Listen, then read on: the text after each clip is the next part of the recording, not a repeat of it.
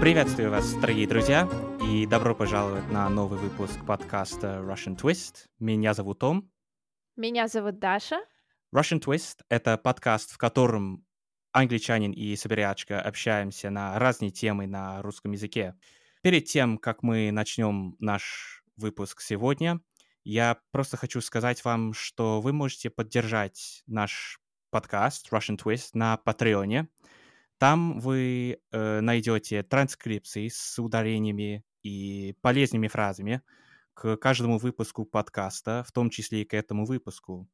Я очень-очень рад, потому что сегодня к нам присоединилась очень интересная и добрая гостья из Украины. Ее зовут Оля. Привет, Оля. Привет. Я не знаю, правда, насколько я добрая. Надеюсь, так и есть. Хорошо. Ну, спасибо огромное. Вот спасибо еще раз огромное за то, что ты согласилась участвовать в этом выпуске сегодня. Я только за. Ты же знаешь, мне очень интересно и познакомиться с Дарьей, и с тобой пообщаться только я за. Хорошо. Привет, э, привет, Оля. Да, очень рада тебя сегодня слышать с нами. Ура, взаимно. Ну, здорово. Ну, Оля, расскажи нам, пожалуйста, о себе.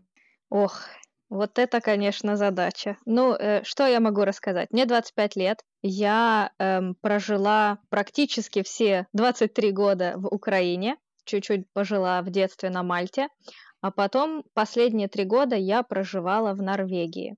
Для меня эта страна сейчас уже есть особенной, но, к сожалению или к счастью, я знаю, что это не моя страна, так как я переехала обратно в Украину, потому что она мне нравится больше. Ну или подходит мне больше, это же все субъективно. Мгм. Вот. И когда вернулась в Украину? А, в мае этого года. То есть, ой-ой-ой, какого этого? Уже же 21-й. Все Да. уже, уже поздно. В общем, полгода назад я вернулась, да, и после этого еще, к сожалению, не было шанса э, приехать в Осло хотя бы к друзьям, просто Мгм. проведать, потому что, ну, вы знаете, вы знаете, сейчас в мире разные вещи происходят. Мгм. Ну и как тебе там, ну, с тех пор, как вернулась на родину, так сказать? Очень хорошо. Мгм. Прям замечательно. Я, конечно, снова подчеркиваю, что я не говорю, э, что Норвегия там какая-то не такая или плохая, просто каждому из нас подходят разные вещи. Вот мне подходит Украина. Я чувствую какую-то особенную связь, я знаю точно, что я буду жить всю жизнь в этой стране, работать, и, в общем-то, э, все- всегда буду связана с Украиной, даже если буду путешествовать нон-стоп 24 на 7. Поэтому да, переезд это прекрасная вещь, которая случилась в том году. Господи, 2021. Очень здорово слышать, что ты так сильно любишь свою страну и э, была рада вернуться, и даже говоришь о том, что ты готова прожить в этой стране всю жизнь. И ты знаешь, я завидую тебе, потому что у меня таких мыслей, ну, нет относительно моей страны, поэтому я завидую тем людям, которые всегда говорят, я очень рад жить там, где я живу. Расскажи, пожалуйста, откуда ты, из какого ты города и в каких городах Украины ты была или жила? Об этом с удовольствием расскажу. Я из Днепра, это Восточная Украина. Когда мне было, кажется, 19 или 20 лет, я решила, что пора бы объездить всю Украину. И, в принципе, всю я ее и успела объездить. Сейчас это примерно 40-45 городов. У нас есть 24 областных центра, то есть это как бы большие, да, такие города. Но еще есть разные села, как всегда, небольшие городки. И, в принципе, я могу сказать, что я видела сейчас, ну, большинство всего интересного, что можно найти в Украине. Хотя на самом деле, когда путешествуешь, вот для меня, наверное, важнее все-таки люди, которых я встречаю. Потому что я по людям оцениваю, нравится ли мне город или село или регион. Ам, но если вы когда-то будете в Украине, то я бы, наверное, советовала посетить прям все ее части. И восточную, и западную, и обязательно побывать у моря, и в столице, и в Чернобыль съездить. То есть, ну, во-первых, учитывая, что эта страна, наверное, самая большая в Европе, то тут, ну, довольно-таки много вещей, которые можно посмотреть. Поэтому тут э, не обойдешься ни неделей, ни двумя. Если вот на месяц заехать хотя бы, то можно узнать эту страну немножко из середины. Ну, здорово. Ну, чем, по-твоему, ну, вкратце, вот отличаются вот эти регионы страны? Регионы страны. Ну, наверное, географически они отличаются тем, что есть моря в одной части, в другой Мгм. части это у нас Карпатские горы, прекрасное вообще место. Я вот как раз только оттуда справляла там Новый год. У нас есть Прикарпатье и Закарпатье, то есть как бы с одной стороны гор и с другой стороны гор. И культуры там, ну, совсем такие необычные. То есть, например, если вы едете на Гуцульщину, это Прикарпатье, это Ивано-Франковская область, то там очень необычные люди. Если мы говорим про гуцулов как про отдельную такую, что ли, народность, то у них а, можно очень многому научиться. Например, познакомиться с музыкальным э, инструментом трембита. Это такой гуцульский духовой инструмент, который входит в книгу рекордов Гиннесса. И это такой здоровенный, такой, такая труба. Я не знаю, сколько метров, 3, 4, 5, очень большая, очень громкая. И ее в первую очередь использовали не как музыкальный инструмент, а просто как способ связи между селами в горах. Ну или чтобы там оповестить про какую-то опасность, например. Вот. Что еще у гуцулов очень можно вкусно поесть, посмотреть, какие у них сохранились автентичные блюда национальные. Точно так же с одеждой. Ты туда приезжаешь, и ты видишь, что вышиванки не современные, вот как у меня, например. Все вышиванки, они были сделаны за последние, ну не знаю, пять лет, например. А там вышиванкам сотни лет. Они выглядят безупречно, они неимоверной красоты, Ого. поэтому вот там прям, да, там погружение полное в культуру. Ты могла бы пояснить, что такое вышиванки? Конечно, это наша национальная одежда. Она не является какой-то праздничной, то есть ее люди используют на бытовом уровне. То есть, опять же, если вот у меня их есть, по- по-моему, 5, у некоторых их может быть больше или меньше, но она э, такая вот эта вещь, это такая рубашка с вышитым орнаментом ближе к э, верху, к воротнику. Э, Ну, хотя на самом деле в разных регионах она выглядит по-разному, нету вот одного какого-то темплейта, образца нет. Поэтому они у всех такие, довольно-таки уникальные, особенно если это ручная работа. Так что да, это вот прям такая вещь, которая мне очень нравится, и, э, наверное, в первую очередь, потому что она красивая. Вот что-то такое необычное есть в этой национальной одежде, в том, что ее можно носить без повода. То есть она красивая сама по себе. Не надо свадьбы, праздников, выпускных, похорон, вот этого всего не надо. Можно надевать сразу. Вот. Очень здорово. Это значит, э, номер один, что привезти из Украины. Сто процентов.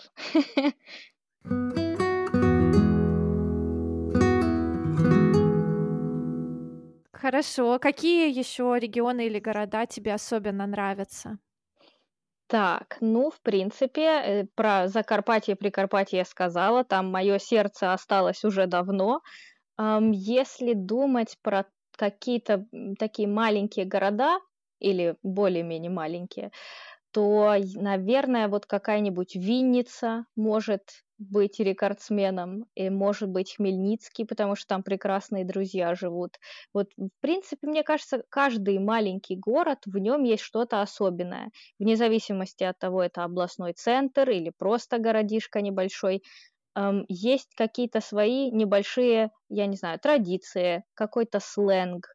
Каждый регион, ну, отличается чем-то особенным. Естественно, что мы, в принципе, не привыкли делить Украину, например, там, на восточную, западную или там центральную или суржиковую.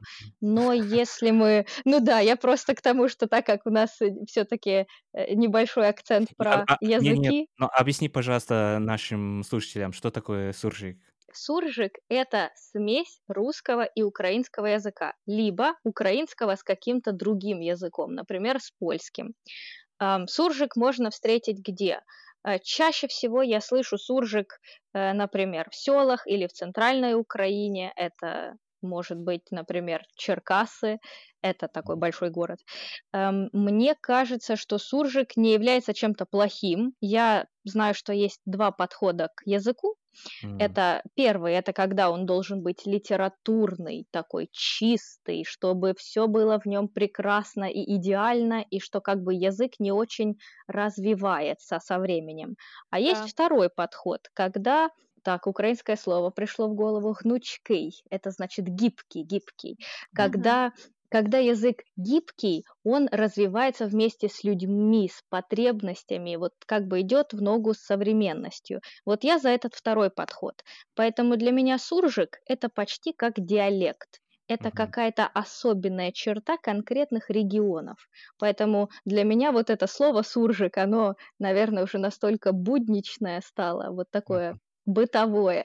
Поэтому я уже и забыла, что да, и такие вещи, наверное, для человека не из Украины может быть э, чем-то новым или интересным. Угу. Я, у, у меня вот еще один вопрос, наверное, про как бы языки в Украине.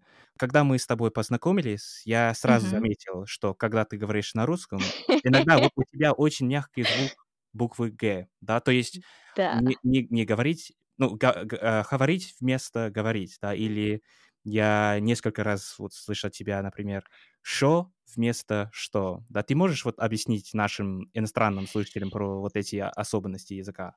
Что ты такое говоришь? Ага. У нас так... Нет, ну на самом деле говорят, конечно, люди, которые, например, русскоязычные в Украине, они часто используют «шо» и «г». Когда я работала в Осло, я работала вместе с русскоговорящей семьей, и я постоянно употребляла эти прекрасные части «шо» и «г» и все остальные выражения. И меня никак не могли понять, почему ты не можешь разговаривать нормально. а я, ну, для меня это и есть нормально. Для меня это такой национальный идентификатор, что, в принципе, я говорю на русском, но точно понятно, что я из Украины. И мне это очень нравится. То есть я вот думаю, что такие маленькие детальки, они украшают, наверное, не только даже эм, речь, а вот э, показывают какую-то характеристику человека, который использует такие ну, такие Хорошо, как значит, бы капельки. Хорошо, тогда в какой-то степени это преувеличение. Что именно преувеличение? Ну, то есть вот то, что ты вот употребляешь вот такие там «что» вместо «что», то есть ты, ты вот так говоришь, чтобы как бы выделить то, то, что ты из Украины, да? Или... Хм, ну, наверное, все-таки нет. Мне кажется, что это э, не специально, то есть это Ага, неумышленно. Как-то ага. получается так само собой, что вместо что выходит шо, просто потому М, что так привычней для уха, потому что когда м, ты в Украине, потому что, и вот это все, все вот эти слова, они постоянно вокруг. Если ты в русскоговорящем эм, обществе, потому что, наверное, в основном люди вокруг меня говорят на украинском, я говорю на украинском 100% от своего времени, от своей жизни, поэтому, Мгм. когда я вот сейчас, например, с вами разговариваю, то я концентрируюсь на том, что я разговариваю на русском, и у меня получается и «г», и «что», и «потому Мгм. что». Но Мгм. если я расслаблюсь, мы с вами часок, другой, третий поговорим, то вы точно меня раскусите, из какой я точно страны. Будет понятно, очевидно, стопроцентно. Очень И мы интересно. сами заговорим, как ты. Обязательно, обязательно. Да. Расскажи, пожалуйста, как ты очутилась в Норвегии, чем ты там занималась? Ух, так, сейчас я вспоминаю. Э, Значит, я начала путешествовать по Европе, то есть сперва я объехала всю Украину, потом я начала путешествовать по Европе, не помню сколько стран, наверное, 10 увидела, а после этого подумала про Скандинавию. А, У меня был друг, который жил в Норвегии, и мы с ним довольно много общались на английском. И мне стало интересно. Так, я уже взрослый человек, хочу взяться за новый язык. Какой же язык выбрать? И, ну, конечно, норвежский. Это же очевидно. Какой же еще чел- э, язык нужен современному человеку? Эм, да, и как-то так начала учить, наверное, как говорится, по приколу. Просто так. Вот было свободное время, и я решила, что надо его куда-то э, вот э, с какой-то пользой использовать. Ой, как-то некрасиво Да, получается. применить да, куда-то. Да, с пользой применить. И Эм, все, и начала учить, учить, и уже начало получаться. Я уже начала распознавать речь какую-то там в мультиках, фильмах, сериалах норвежскую. И потом переехала посмотреть, как там люди живут. Осталось, кажется, на два месяца, посмотрела, мне понравилось, и я начала искать э, пути, как там можно было остаться по разным там э, программам культурного обмена в том числе. Э, начала немножко подрабатывать, продавая свои открытки, ну, такие небольшие какие-то арт-зарисовочки, какие-то поделки из глины, подсвечники такие очень в украинском, кстати, стиле с орнаментами. И что-то вот так легко мне эта Норвегия зашла, и язык особенно, что я решила, ну, надо попробовать пожить.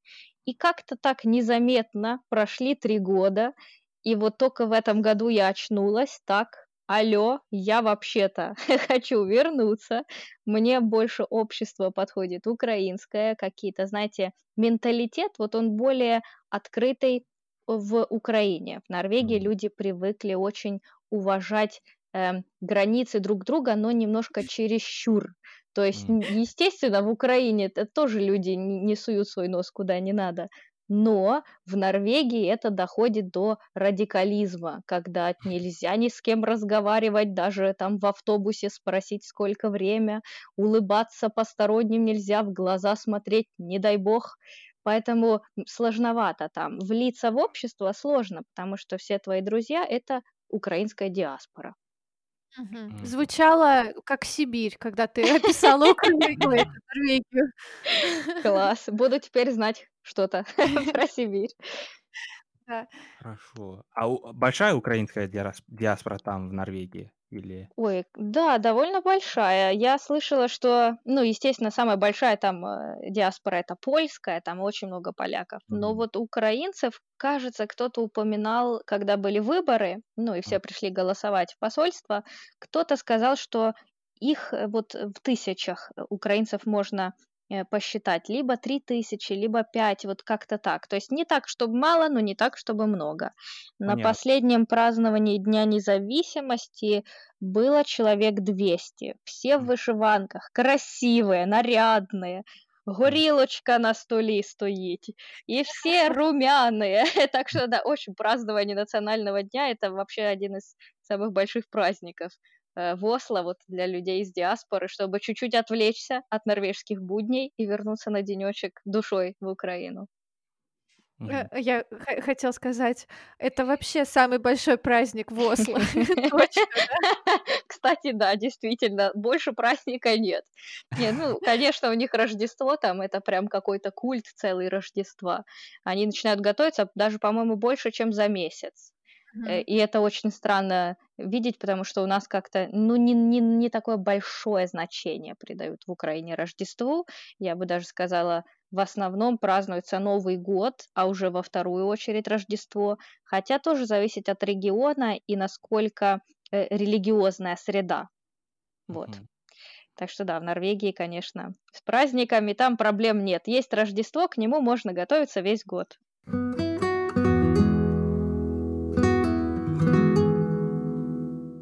А как, как ты думаешь, ну, э, скажи нам, пожалуйста, вот, а, ты думаешь, что люди в Украине, они открыты к, к туристам, к иностранцам? Вот, ну, почему я тебя спрашиваю? Потому что вот среди иностранцев, конечно, не только изучающих русского, но в целом Украина как бы является популярной страной для путешествия. Вот, и многие приезжают в Украину, чтобы там устроиться на работу, чтобы изучать русский либо украинский, либо просто познакомиться с новым народом и культурой. Ну, как, как ты думаешь, как люди в Хм. Украине относятся к, к, к людям, которые приезжают в страну? Мгм. Ну, я думаю, это зависит, наверное, тоже от э, людей, которые тебя окружают. Вот, Мгм. наверное, мое окружение, оно всегда за. Оно понимает, что туризм– это развитие. Что без туристов, в принципе, скучно жить нам тут будет, некого развлекать. И мы-то сами себя можем развлечь, но надо же еще ко- кого-то привлекать, чтобы люди наконец-то знали, что вообще такая страна есть Украина. Потому что еще, к сожалению, не все как-то вот пока с этим согласны жить, что в этом мире, сколько там, 200 стран, и одна из них Украина. Так вот, для туристов, наверное, у нас хорошая среда. Я вот просто чуть-чуть так у меня на заднем фоне в голове играет вот эта музыка, что есть какие-то дискриминации постоянно на разные темы, и вот это меня немного беспокоит, потому что я не могу закрывать глаза. Я, я, я даже не намекал на то, что вот есть какая-то дискриминация и так далее, но я просто, Ага. просто как, как люди относятся там в Украине к иностранцам, там, к, к, к, к, к, э, к иностранцам, которые просто приезжают в Украину, там, э, в Киев, например. Мгм. Ну, я бы хотела сказать, что хорошо относятся. Мне кажется, что хорошо. Все мое окружение относится к этому прекрасно. Но я все-таки знаю, вот такие случаи иногда какие-то происходят, что э, нельзя на которые закрывать глаза. Что иногда это туристам сложно, потому что люди не знают, например, английского языка. м, И туристы приезжают постоянно в руках Google Translate, и ты думаешь, ну ёк-макарёк, ну выучи хотя бы несколько фраз ты уже на английском. Ну как можно уже не знать в 21 столетии? Ну, в общем, э, да, вот на такие вещи иногда не хочется их вспоминать, но они, к сожалению, пока являются реальностью.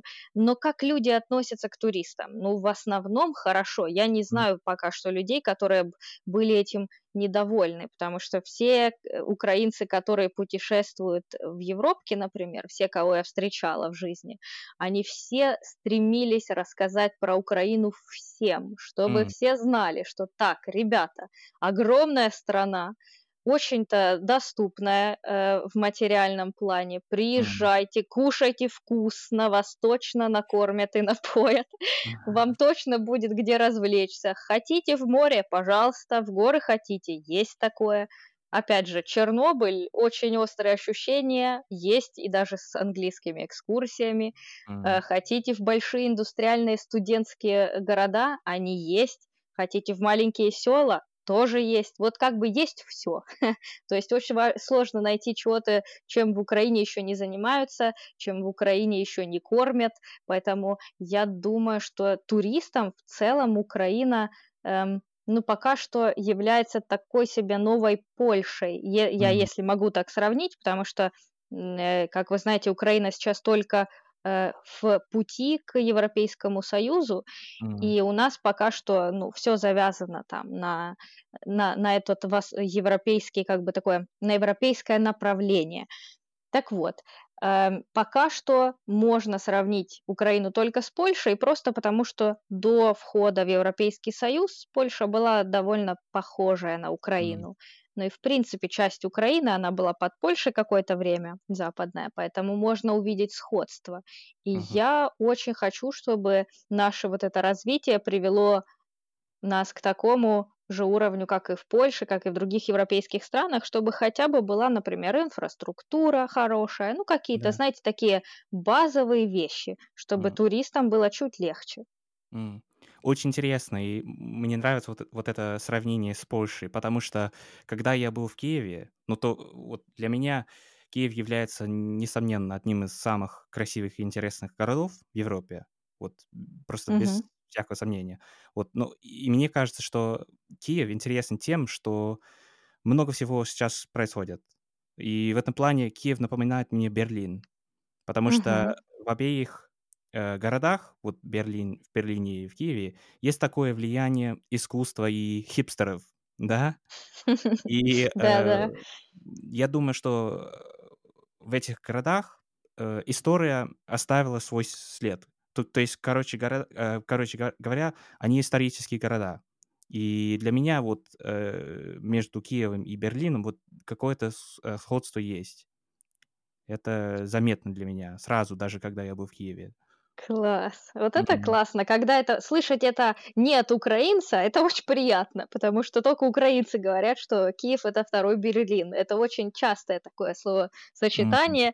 И, в м, я бы сказала, что мне разве что он напоминает вот только вот в этот в этом году, вот тысячи двадцать первом, вот только сейчас начал мне Киев напоминать Берлин. Но м, я бы это, знаешь, скорее с чем, э, связала? С тем, что Ам, люди начали самовыражаться как mm. минимум через одежду, например. То mm. есть, если я, когда уезжала в Норвегию, все были скромняшки, Тинейджеры были такие все довольно одинаковые, миллениалы еще были достаточно юны, чтобы хотеть выделяться, то сейчас я уже вижу, насколько люди красивые вокруг, такие все какие-то необычные, никто не стесняется танцевать на тусовках, все точно знают, какая там где любимая кофейня, где можно заказать э, рафна ристретто, знаете, вот это все. Поэтому, да, вот я бы сказала, что э, развивается Киев точно, и хотелось бы верить, что направление Берлина, потому что Берлин, ну, такая европейская столица, как минимум тусовок и рейвов и такого, и в Киеве этого уже достаточно.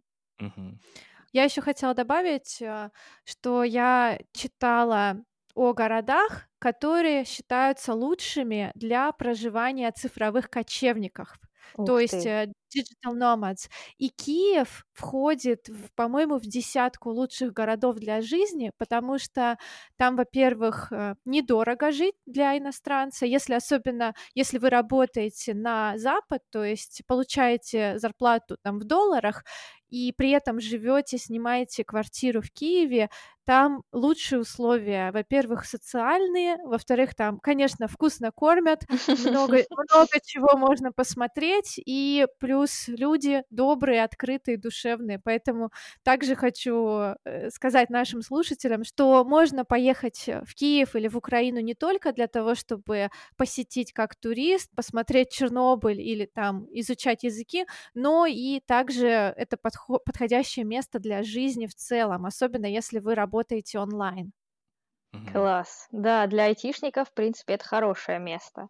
Сейчас к нам еще приехало несколько тысяч айтишников из Беларуси. У нас как-то это все очень развивается, вся эта IT-сфера потому что очень много коворкингов, можно найти всегда место, где с ноутбуком тебе будут рады, снова такие тебя и накормят, и дадут тебе отдельный уголок с розеткой. Есть специальные места вот эти в коворкингах, такие будочки небольшие, не знаю даже, как их назвать, такие ракушки, где есть место только для одного человека с ноутбуком. И тебя никто да. не слышит, и ты никого не слышишь. Очень удобно. Так что да, это у нас такое довольно прогрессивное сейчас движение. Все, наверное, подавляющее большинство моих знакомых и друзей, они все работают где-то примерно, примерно в сфере IT, получают снова такие зарплату довольно высокую, как для среднего среза украинского. И я думаю, что это да, это такое прям хорошее будущее сулит.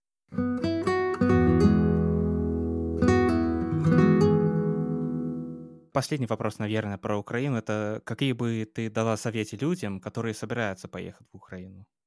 Да, посоветовать, я думаю, точно что-то можно. Например, всегда с собой иметь интернет, чтобы был Google Translator, чтобы не попасть в беду и разбирать все украинские словечки э, по отдельно по словарях, потому что украинцы говорят довольно быстро, особенно если вы, опять же, таки в Карпатах, там можно не разобрать и самому украинцу, что сейчас тебя спросили. Поэтому номер один – это Google Translator и интернет в целом. Номер два – это коннектиться с местными людьми, потому что только местные знают, где самая вкусная еда, где хорошо можно выпить вкусный кофе, отдохнуть, потанцевать, какие-то настольные игры поиграть. Все секреты обычно знают только местные. Если вы в Киеве, можно эм, в Фейсбуке найти группу экспатов, людей, которые, например, приехали из другой страны проживать в Украину, либо просто путешествуют через нее, и посмотреть, что советуют люди, которые, ну, примерно в той же роли, э, где и вы. Может быть, вы найдете там себе какого-то попутчика, и отправитесь вместе путешествовать в какой-нибудь Житомир или Ривне, такие места тоже довольно большие э, на пути из Киева во Львов. Третий пункт – посмотреть разные части Украины не оценивать Украину, например, по одному городу. Ну, хотя бы в два успеть, ну, хотя бы в три. Ну, я бы, конечно, за то, чтобы все 10, 20, 30 посмотрели. Но давайте будем реалистичными. Не у всех есть столько времени и столько возможностей переваривать столько еды. Вот. Э, я посоветую, наверное, как пункт 4, постараться выучить несколько украинских фраз, потому что как только ты заходишь куда-то и говоришь «доброго дня», сразу все улыбаются, у всех хорошее настроение, тебе все сразу готовы помочь. Это вот такой прекрасный такое начало, как можно э, найти вот это хорошее позитивное отношение э, туристов и местных. Отличные советы. Ну, не знаю, не знаю. Тебе пора бы уже обновить свой э, э, опыт с Киевом из Украины и уже наконец-то дать мне показать тебе всю Украину, не только Киев, и рассказать все больше на месте. Так что давайте уже собирайтесь, приезжайте, уже пора, уже Да, вот сейчас. прикольно. Да. прикольно. Да, как, как только откроют границы. Да, сложность Да. небольшая.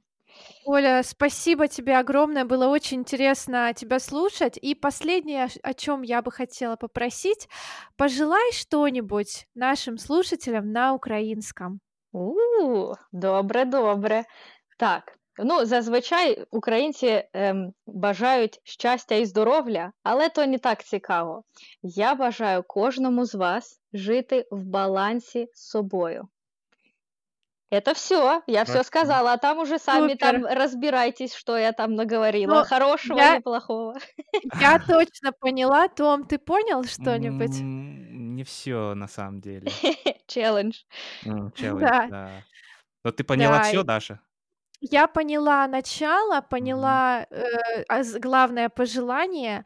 И Отдельные слова какие-то я не понимала, но я могла по контексту угадать, Мгм. что примерно сказала Оля. М. Супер. Но я не буду, я думаю, что я не буду переводить. Да-да. Давай устроим челлендж для наших слушателей, и пусть они в Инстаграм, в комментариях Мгм. напишут, что, что нам пожелала Оля.